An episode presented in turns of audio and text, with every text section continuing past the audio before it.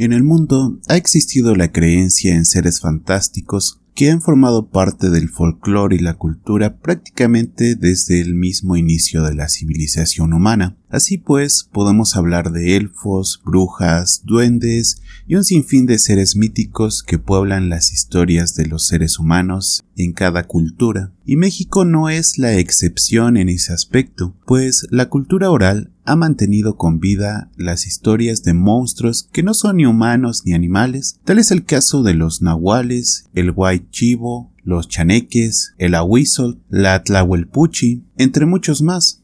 Pero hoy hablaremos de un ser un poco menos conocido, el masaca, o los masacame en plural. Se dice que es una especie de duende sin forma física definida que habita principalmente en los bosques y que le juega bromas pesadas a la gente, haciendo que se pierdan, terminen en la cima de un árbol o incluso en el fondo de un barranco, ya que con tal de divertirse no les importa si pierdes la vida. La mayoría de las historias tienen que ver con borrachos, ya que se supone que eso facilita la pérdida de la percepción, por lo que es más fácil desorientar a la gente, aunque yo pienso que es otra cosa. Así pues, imagina que vuelves a tu casa después de echarte unos pulques con tus amigos y caminas tranquilamente bajo la tenue luz de la luna, por un camino que conoces como la palma de tu mano, que puede empalir sal, que diga que puede salir mal. De pronto te encuentras con algún conocido, tu compadre, un amigo o algún familiar ya fallecido, o hasta tu perro, y te alegras porque ya no tienes que ir solo por ese sendero que cruza el bosque. Pero luego de un rato de caminar, sientes que algo anda mal, pues aunque el camino es tan ancho que podría pasar un auto, sientes que tu cuerpo empieza a tropezar y cada vez es más difícil poder avanzar.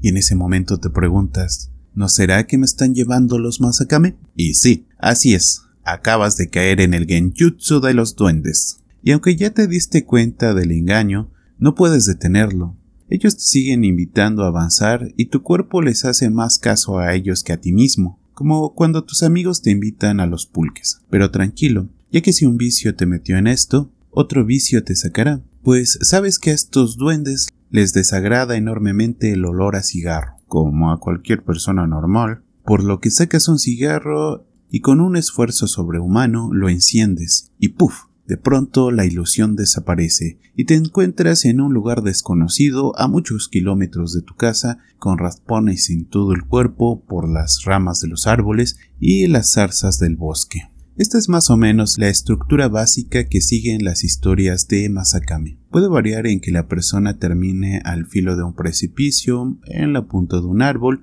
o algún otro lugar inhóspito. Pero ten cuidado, estos seres no solamente salen de noche, sino también en los días de mucha niebla, cuando la bruma fantasmal suele aparecer en el bosque. Pueden venir para llevarte a jugar, y el juego no te va a gustar para nada.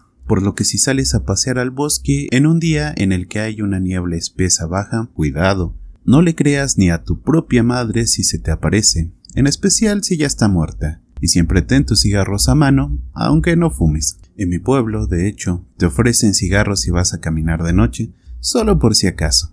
Otra de las creencias es que estos seres vienen por la noche y te hacen chupetones, dejándote morados en el cuerpo, pero yo tengo otros datos al respecto. En fin, hasta aquí el video de esta semana. Si te gustó, dale like y suscríbete y nos vemos la próxima. Bye.